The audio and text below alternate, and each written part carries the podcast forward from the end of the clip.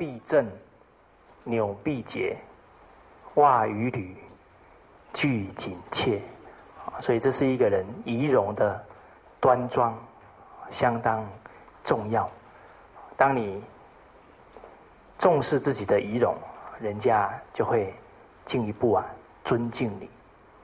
而当我们的仪容非常奇装异服，这样啊，不止呢会让别人啊对你轻慢，更有可能啊会造成啊社会不良的风气。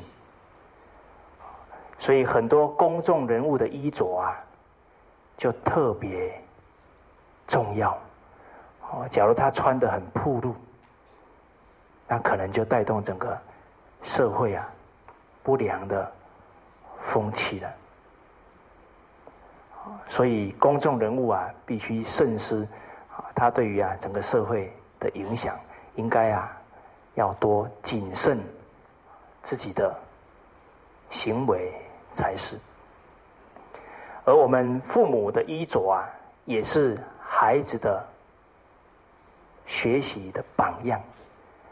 所以，当当母亲的假如衣着也太暴露啊，那孩子从小耳濡目染啊，他以后穿衣服啊，也会比较啊暴露。那这样子啊，对他呢很不好，会造成很多人对他的什么轻浮，甚至于啊，还会造成危险。所以穿衣服啊，也不可。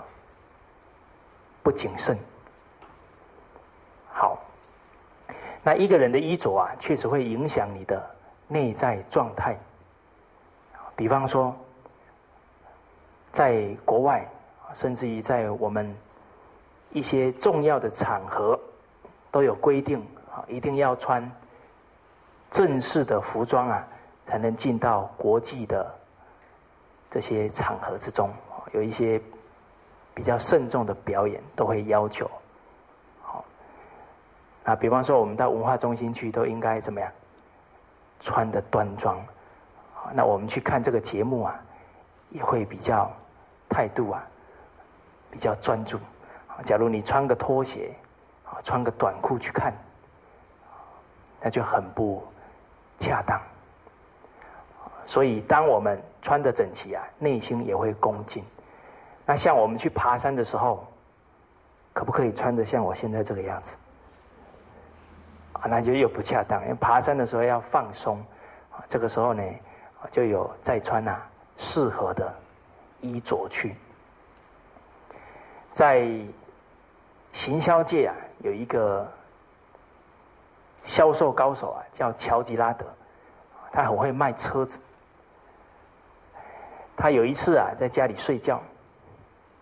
突然呢，就惊醒起来，那赶快啊，跑到镜子前面呢，就开始穿西装啊，打领带，哦，都打好了，然后开始呢，恭恭敬敬啊，拿起电话，就打电话给他的客户，然后跟客户谈完以后呢，他把电话放下，马上啊，领带解开，西装脱下来。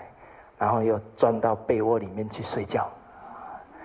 那他太太看的说：“你疯了吗？”乔吉拉德就跟他太太说：“他说客户虽然没有看到我的样子，但是啊，假如我穿的很随便呐，我在言谈当中啊也会随便，他可以感受到。那假如我非常的慎重。”穿的这样西装笔挺，这样的态度啊，也会啊，从电从这个言语当中啊，传递给他。所以确实啊，衣着也会影响一个人的心理状态。当然，当他这个习惯养成了，每当他面对客户的时候，绝对都是恭恭啊，敬敬，因为连客户。看不到的地方，他都是一样恭敬，这个叫言行啊一致了。那很多大学生去应征啊，常常都没有录取。杨老师也曾经遇到，很多在才华当中，还有学历啊都不错的大学毕业生，甚至研究生啊，都找不到工作。后来杨老师在他的衣着当中啊，给他指点指点，往往就怎么样，就上了。所以，纵使有好的才华，假如去应征的时候呢？衣着不当啊，很很可能啊，就已经把这个机会啊挡在外头了。好，我们看下一句：“置官服有定位，勿乱顿致污秽。”所以就是衣服、帽子，甚至于所有啊日常生活。用的东西，都应该让它放在固定的位置，不要到处乱放，勿乱顿啊，就致污秽啊。这些东西很快啊就会脏掉。那你不爱惜它，这些东西的寿命也会怎么样？变得很短。所以万物啊。这些物品虽然没有生命啊，但是你善待它，它也会用的越久。所以爱人者，人恒爱之；爱物者啊，物恒爱之。假如你每天都暴饮暴食，你的胃可以用多久？可能他三四三四十年就给你罢工了。那你假如很尊重他，三餐呢时间都很固定，不会啊吃的太多，也不会把他饿着了，那这个胃啊也会好好报答你，可以用很久。所以我们也要爱惜一切东西。那当东西都有固定的位置，对我们的生活有什么影响？就能够啊有条不紊了。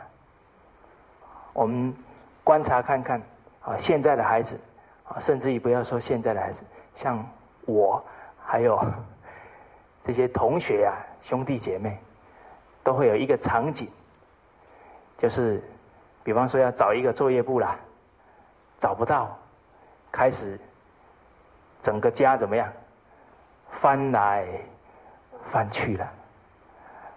翻的自己也这个暴跳如雷，被跟谁生气啊？跟自己生气，啊，这个生气啊，还把全家的气氛都怎么样？搞得很糟。所以一个小小的不注意啊，我们可能要耗掉的时间跟精神呐，那就是不成正比了。那当这个好习惯没有养成了，改天去工作，公司有一个很重要的合同放在你那里，那因为你已经习惯了啊，下意识就把它随手一放，过了三天怎么样？忘了，所以很有可能到时候你找不到啊，你这一份工作也怎么样？也就保不住了，所以这一些生活的习惯呢，确实会影响一个人一辈子。曾经有一个小孩啊，他在家里呢都不扫地，有一位长者呢进了他家，就跟他说：“这个地这么脏啊，怎么不扫一扫？”他就说了。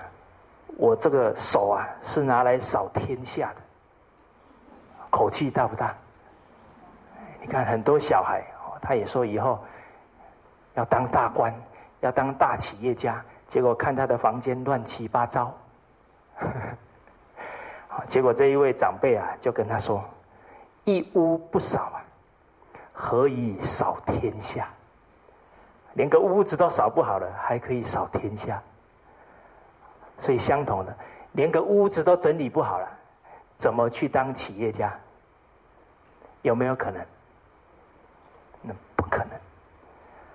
所以《弟子规》也是管理学哦，是基础管理学哦。”这种有条不紊的习惯从哪里开始扎根呢？从小哦，你不要脑子里只想着以后让他练气管，他就会了哦。现在要先打底哦。所以，当一个气气管硕士好要来应征，然后他连家里他连房间都很乱，这样的人你敢不敢用？敢不敢？那一些学到的管理学都是什么？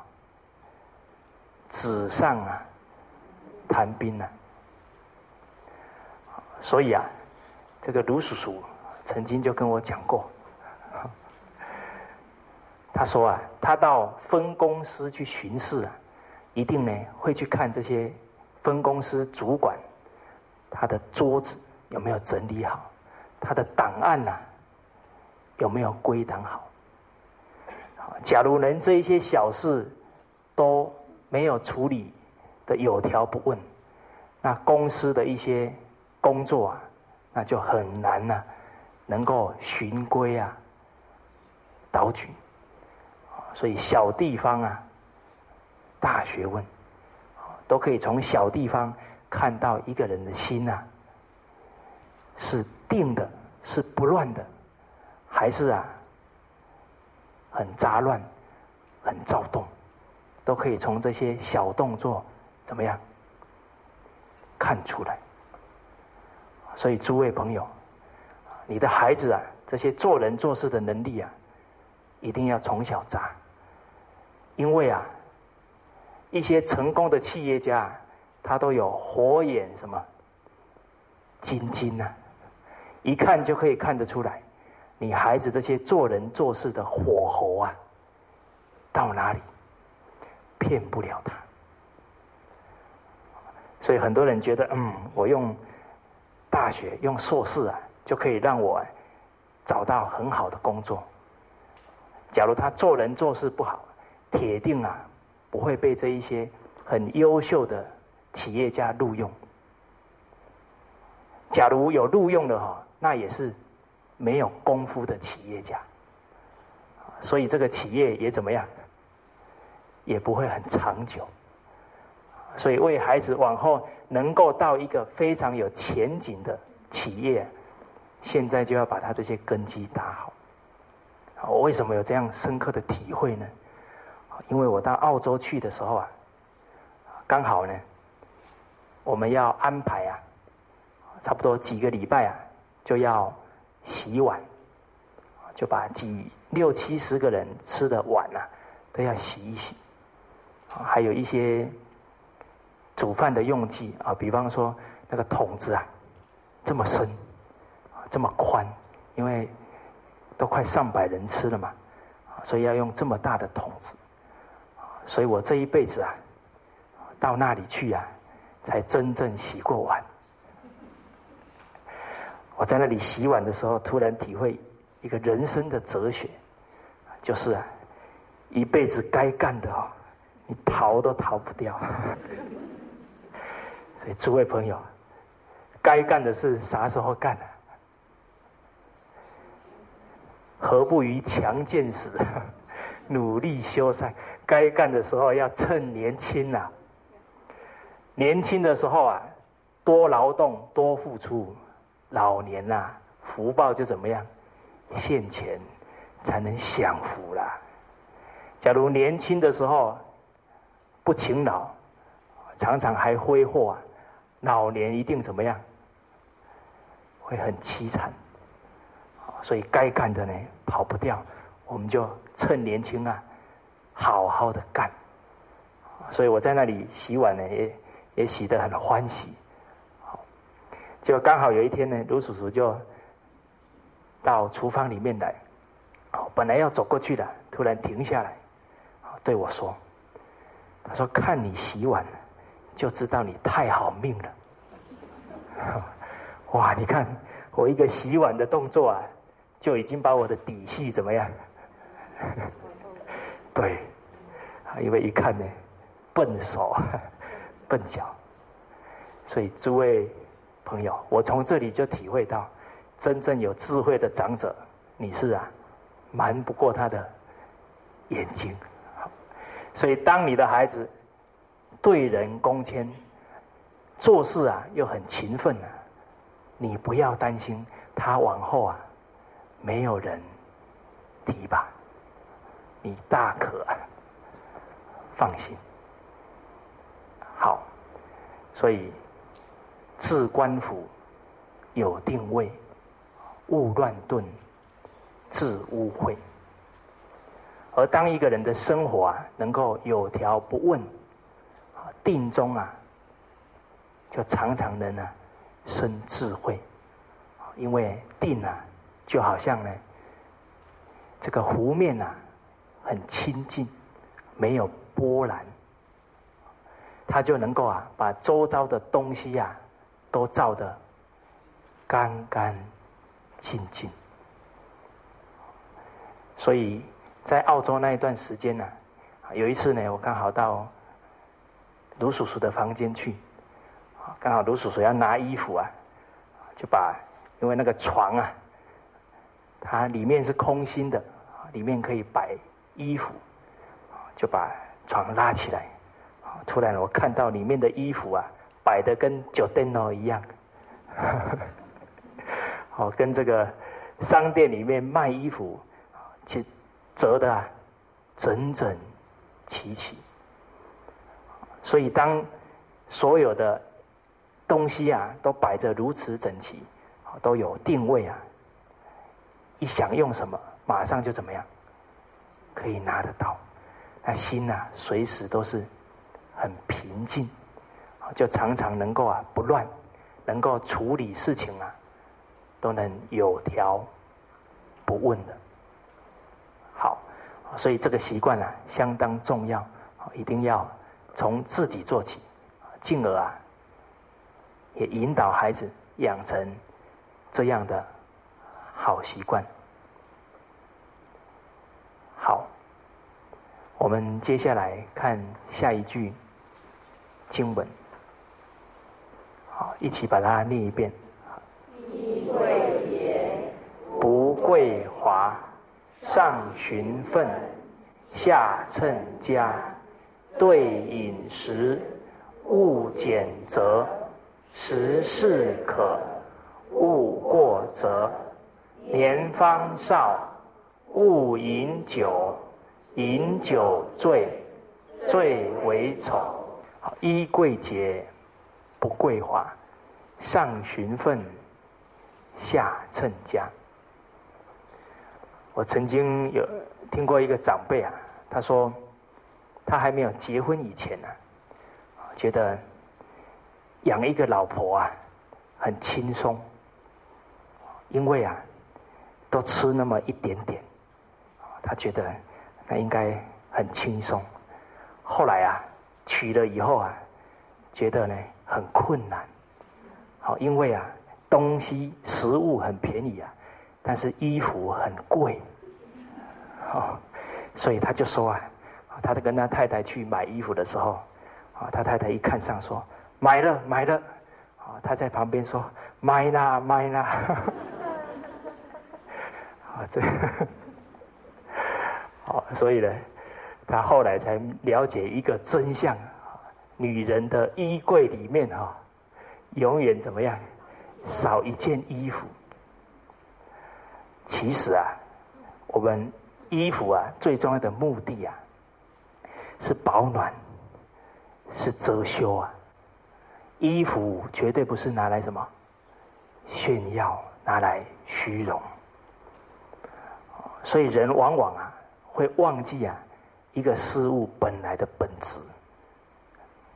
比方说，有一位教授啊，他就拿了几十个杯子，那刚好上了两节课啊，他知道学生一定会口渴，他就把这些杯子拿出来，他说：“诸位同学，哎，你们去喝水。”那口渴了，所以喝水是最重要的目的，对不对？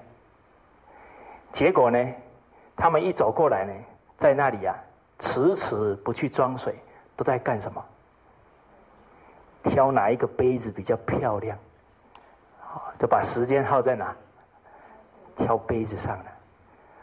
就好像啊，衣服啊，它的目的是来保暖、来遮羞用的。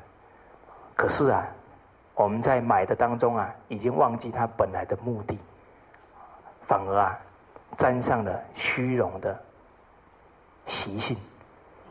所以还曾经听说啊，有一群女人。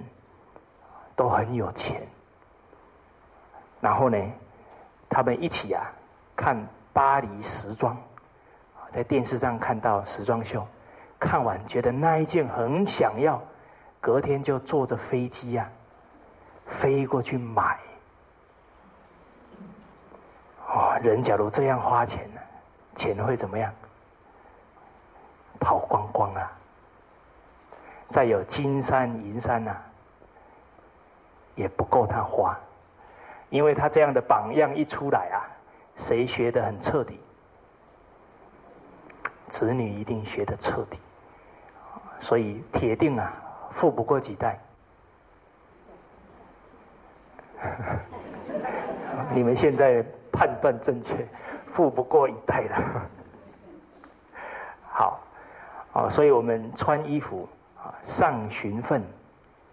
下称家，依据啊我们的经济状况去买衣服，绝对不要打肿脸充棒子，这样就不好。好，接下来对饮食勿俭择，食适可勿过则。所以对饮食啊。要追求均衡，绝对不可啊偏食。当然吃的过程呢，也要吃个七分饱、八分饱就好，不要吃撑了啊，这样胃会啊伤到。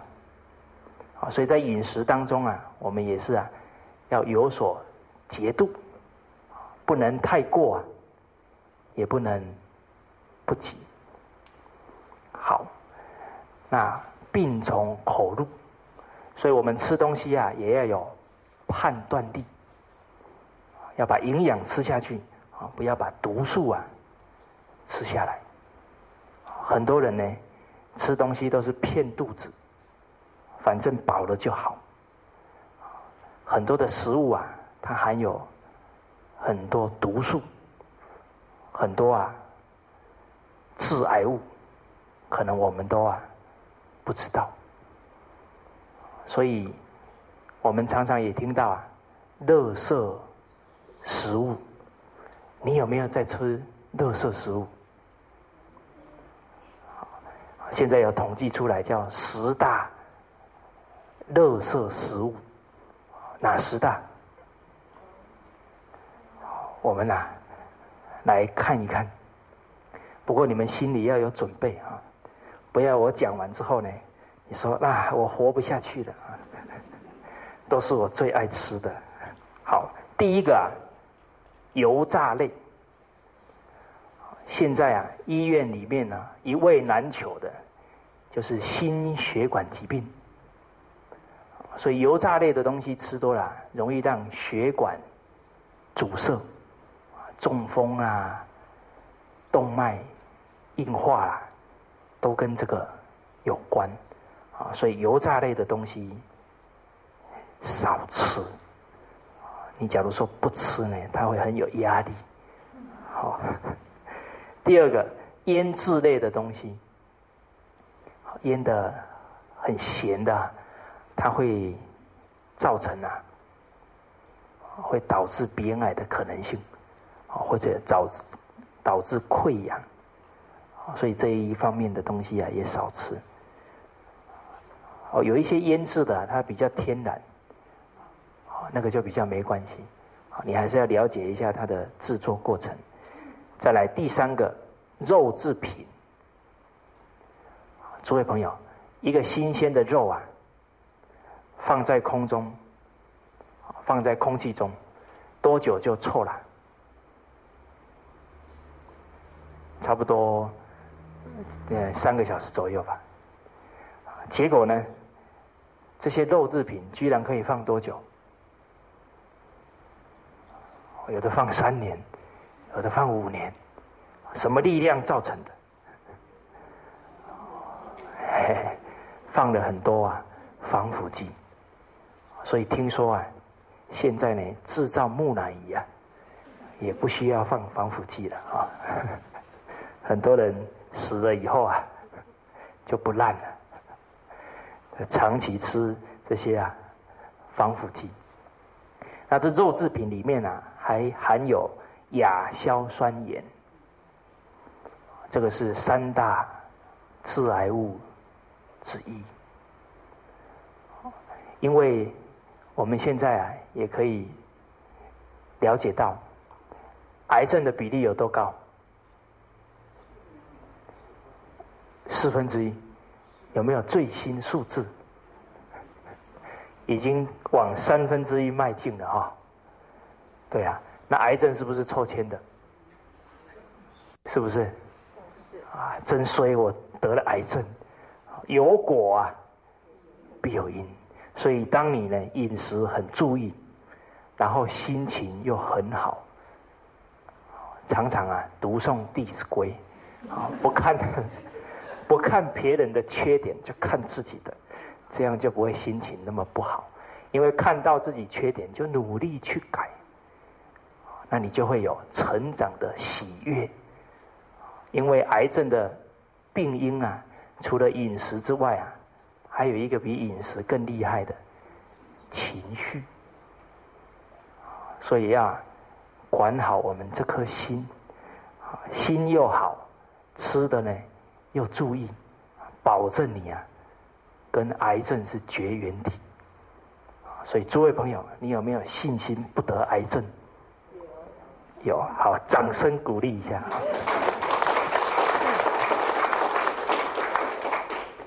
好，第四个，饼干类，因为啊，很多饼干现在都特别啊，顺着消费者的口味，所以饼干之外又夹一大堆夹心酥，那这里面呢，都是很多的糖精呢，很多的热量。所以吃多了，这些糖类啊会转成什么？脂肪啊！所以现在呢，人都越来越胖。所以吃甜食的风气啊，从哪里传过来的？我，哦，欧美真是很会吃甜食啊！所以你一看，我们这里的胖子跟他们比起来啊，实在不够看。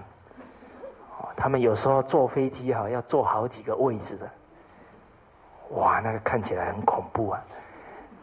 所以人呐，确确实实不能重欲望啊，那会苦了自己啊，可能又会连累亲人。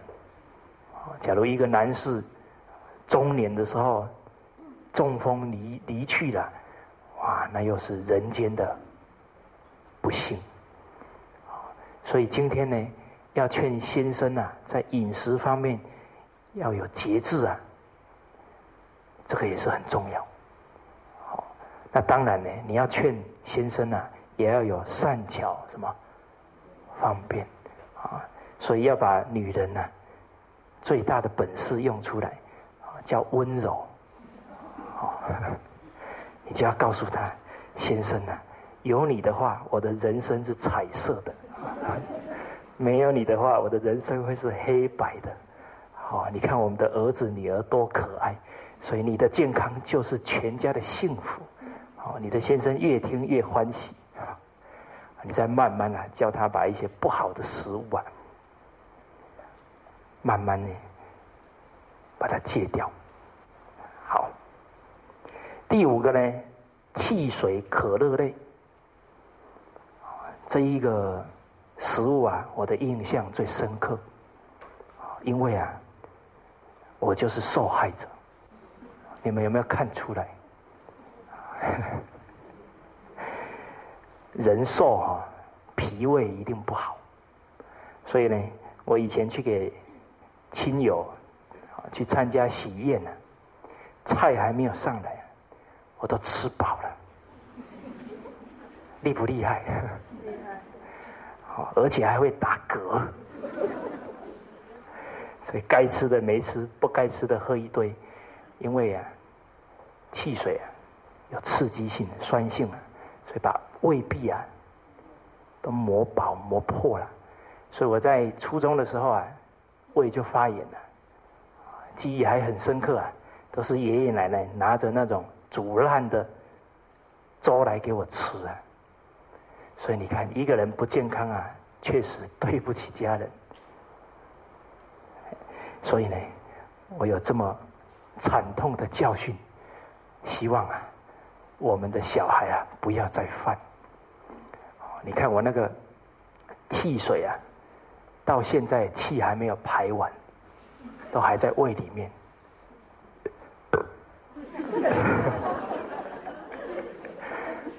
好，所以啊，父母亲一个正确的饮食观念，是孩子一生的幸福。好，再来第六个方便面，这个汽水类啊，我再补充一下。诸位所喝的橘子汽水、柠檬汽水啊，都是什么做的？都是石油做的，绝对不是苹果，绝对不是橘子，都是从石油里面提炼出来的一个分，那个味道啊，就跟橘子一样，就跟汽水一样，啊，就跟。很多水果一样，因为我曾经去买过这一些用品，然后我就现场啊制造橘子汽水给我的学生看，就看我这样，哦，拿着一瓶一瓶的化学物质，啊，做出了香喷喷的橘子汽水。所谓眼见呐，为凭。所以要做给学生看了，他们才有所啊警惕。好，第六类是方便面，方便面热量太高，而且啊添加很多的防腐剂，啊这个对身体不好。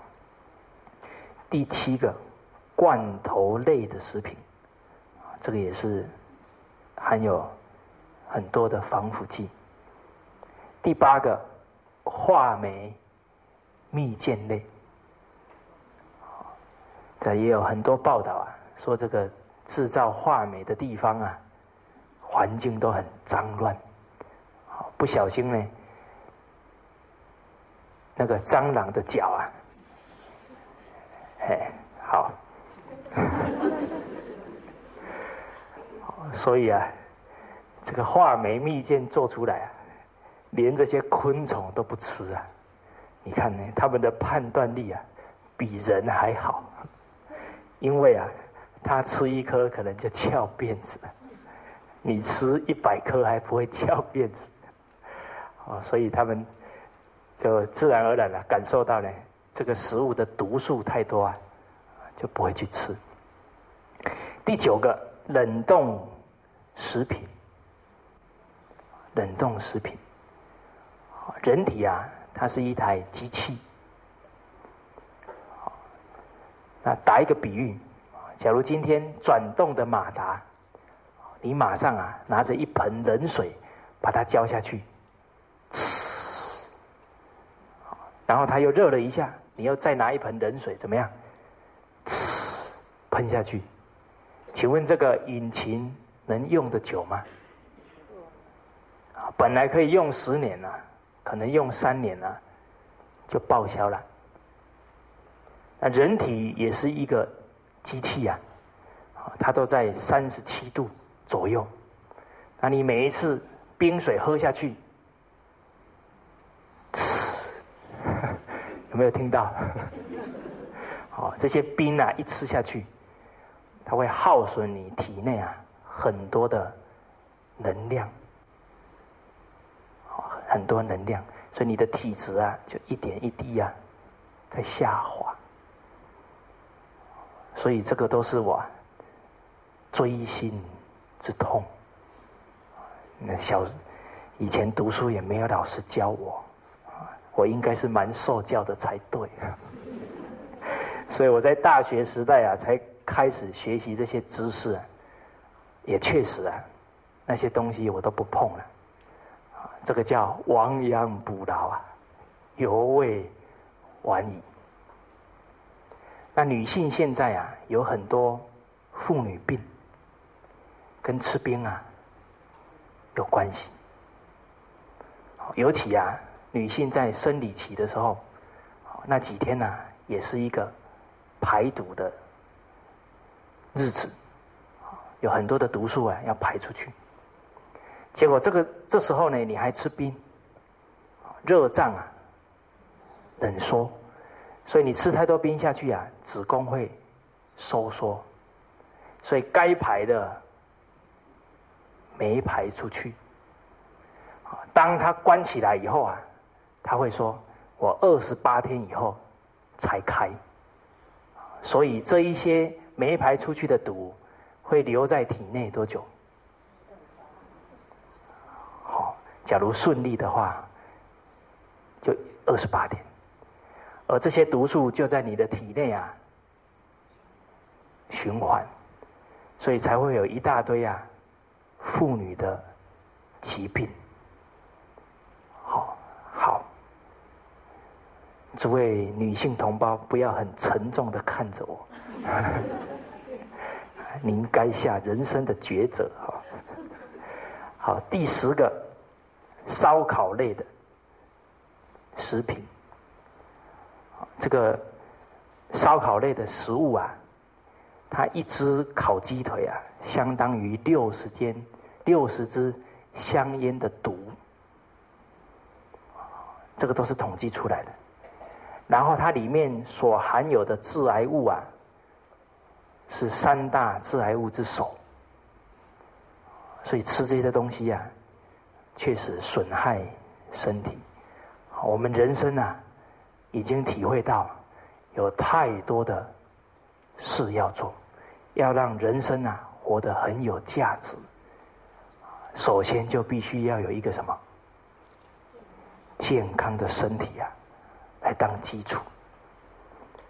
好，所以当你呢实在呢忍不住要吃这些东西的时候，一定要想到一句文天祥的话：人生自古。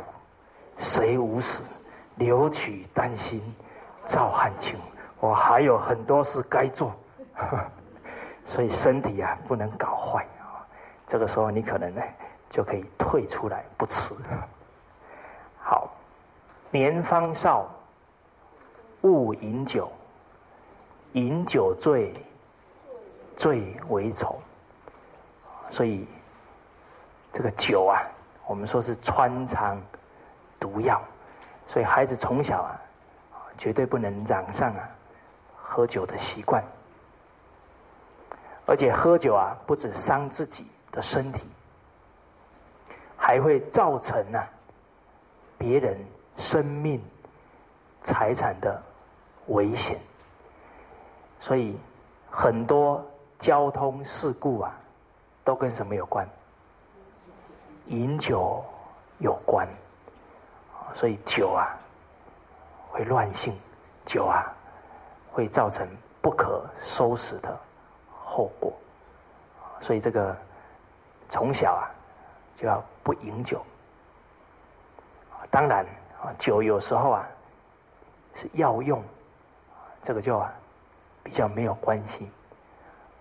那在一些啊很寒冷的地方啊，他们会喝一点小酒。促进啊血液循环哦，当然我们在台湾哈应该不用促进啊 血液循环我们台湾是宝岛四季啊如春，好还不至于啊这么样的寒冷。啊，除了酒不可以抽啊，不，酒不可以喝，一些坏的东西啊也要远离啊，比方说烟呐也不能抽，伤身体，而且又不止伤身体，又怎么样？危害到别人的健康啊！所以你看，抽烟的人没得肺癌啊，他家里的妻儿得了肺癌啊，有没有可能？有啊，他吸进去的还会吐出来啊，他这些亲人吸进去的都不吐出来啊。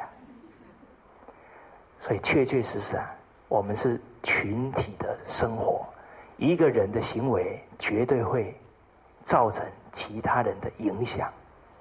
那到底我们是要好的影响，还是要坏的影响？当然，人要有志气，一定要做好的影响。我有一次在海口坐公车，就看到一个人在那里抽烟，那怎么办？国家兴亡，虽然我人在异乡。举目无亲，但是也要有正义感，所以呢，我就走过去呢，要请他不要抽烟。其实啊，他们没学过《弟子规》，有心非啊，名为恶。明明公车上都写的什么？禁止吸烟。但是我假如走过去跟他说：“先生啊，你不识字吗？” 那我可能就 有危险了，所以我走过去就跟他说：“说这位先生，不好意思，我有气喘，可不可以不要抽烟哦？”结果这个先生可能没遇过人家劝他不抽烟，一时间呐不知如何是好，所以呢，就突然又想对我发脾气，又不想发。然后就这样，讲的不清不楚。然后我看他已经有一点气愤了，我就还是对他呢，保持呢和善，缓缓的把我的脸移过来，啊，继续 坐车。但是我们相信呢，人之初，性本善，所以我开始呢用我的真心帮他祈求。然后呢，他一定会善根流露，不抽烟，就开始唤醒他的觉悟。结果突然啊，过了差不多啊，过了一段时间呢，我稍微吸气一下，没有味道了。后来一看啊，他已经没抽了。下了车啊，跟我同车的两个朋友啊，他就跟我说。他说：“这一个抽烟的先生啊，瞄了你两次，好，都这样偷偷的瞄我。啊，这个时候我们气定神闲，会激起他的惭愧心。所以后来啊，他看了以后啊，就把烟啊洗掉了。所以确确实实啊，社会的风气啊，都靠每一个人啊去经营。”结果我们中心的老师听完以后啊，他也很有使命感，要劝人家不要抽烟。结果有一天他坐上公车了，看到有一个人吸烟呢，马上走过去呢，也跟他说：“先生，我有气喘，这个叫善巧方便 啊，请他不要抽烟。”啊，那先生呢，马上把它用掉。就他才刚坐下去呢，突然呢，又有第二个人啊，把烟拿起来，他又走过去了，劝诫他，那个人洗洗掉了。突然要坐下来，上来了几个人，第三个人又拿起来，他在心里想，是不是老天爷要考验我，有没有真正的决心？他就跑过去叫那个人不要抽烟。结果第四个人啊，拿起烟来，第一个人说：“不要抽烟了。” 所以呢，我们坚定的心呢，才能唤醒每一个人的功德心。哦，所以也不要小看呢自己的力量。好，那我们呢，接着呢看下一段啊经文：不从容，立端正，揖生圆，拜恭敬，勿见欲，勿博矣，勿积聚，勿摇臂。这一句经文啊，最主要教导一个人站有站姿，坐有坐姿。我们的老祖宗啊，也做了一个很好的比喻，给我们很好的提醒，叫做啊，要立如松，卧如弓，行如风，坐。如钟，其实这样的习惯呢，就是最道法自然，对身体最好。因为力如松，所以你的脊椎怎么样？很直，才不会造成脊椎侧弯。现在人骨得骨刺的人多不多？很多。为什么？诸位有机会啊，到公车站去看一看呢，就知道，一排的人在那里排队准备搭车，每一个人站的样子怎么样，都不一样，好，都是站的歪一边的多，所以你我们看现在很多年轻人，好像呢骨头软掉一样，啊，看到什么东西都要怎么样，要靠一下。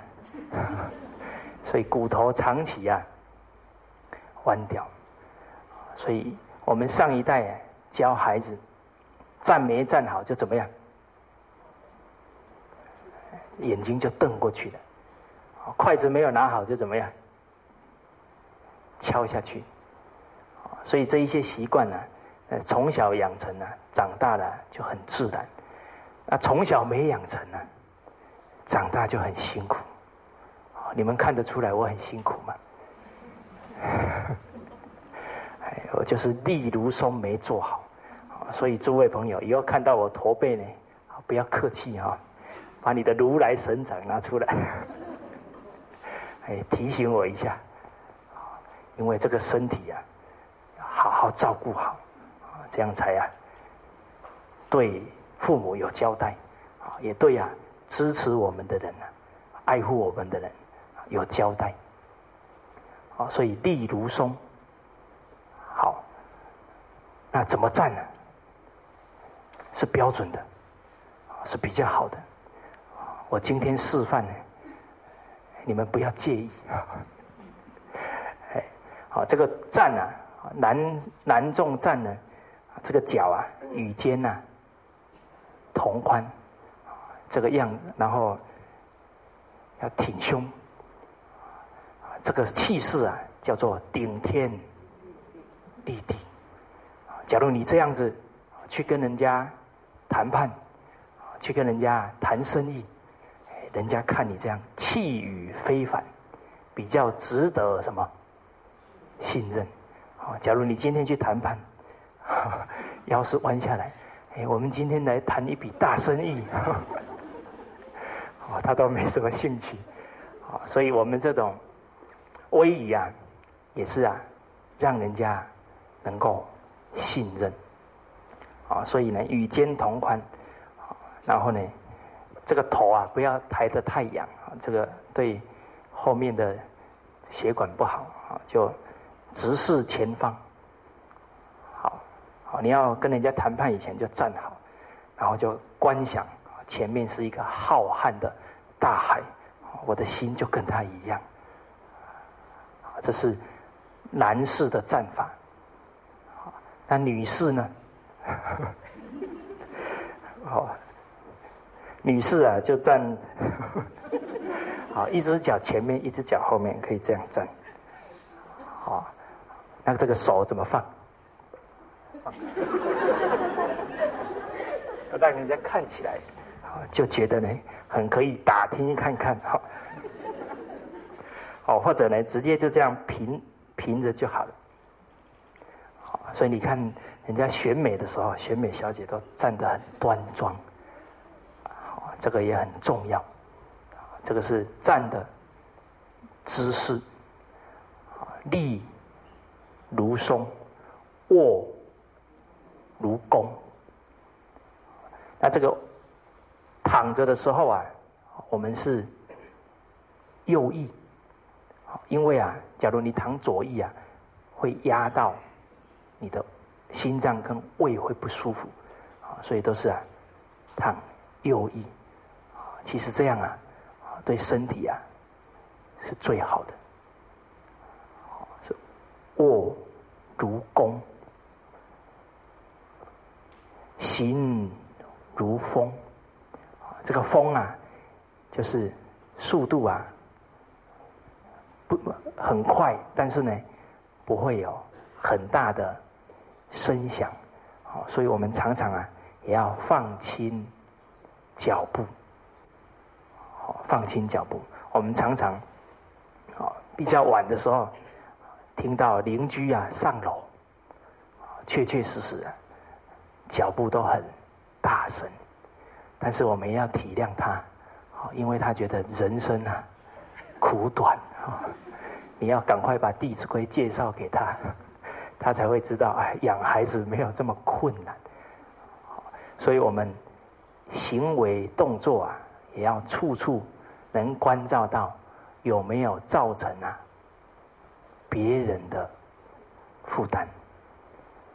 好，这个是行如风。好，好。那走的时候啊，男士是顺着一条线的两边走，那女士呢是是。是踏在这一条啊线上走，这就会显得比较优雅。那男士在走的时候啊，不要肩膀左右晃，哦，这样走起路来啊，人家看的眼睛都怎么样？都花掉了。好，再来是坐如钟，坐如钟。好那我们来示范一下怎么做。我先示范一下女士怎么做。好，女士做的时候呢，那个脚要并拢，然后右手啊放在左手上面，然后轻轻的放在你的左腿上。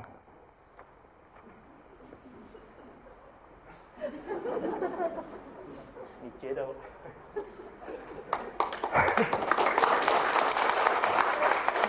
你们觉得我嫁不嫁得出去啊？这样做。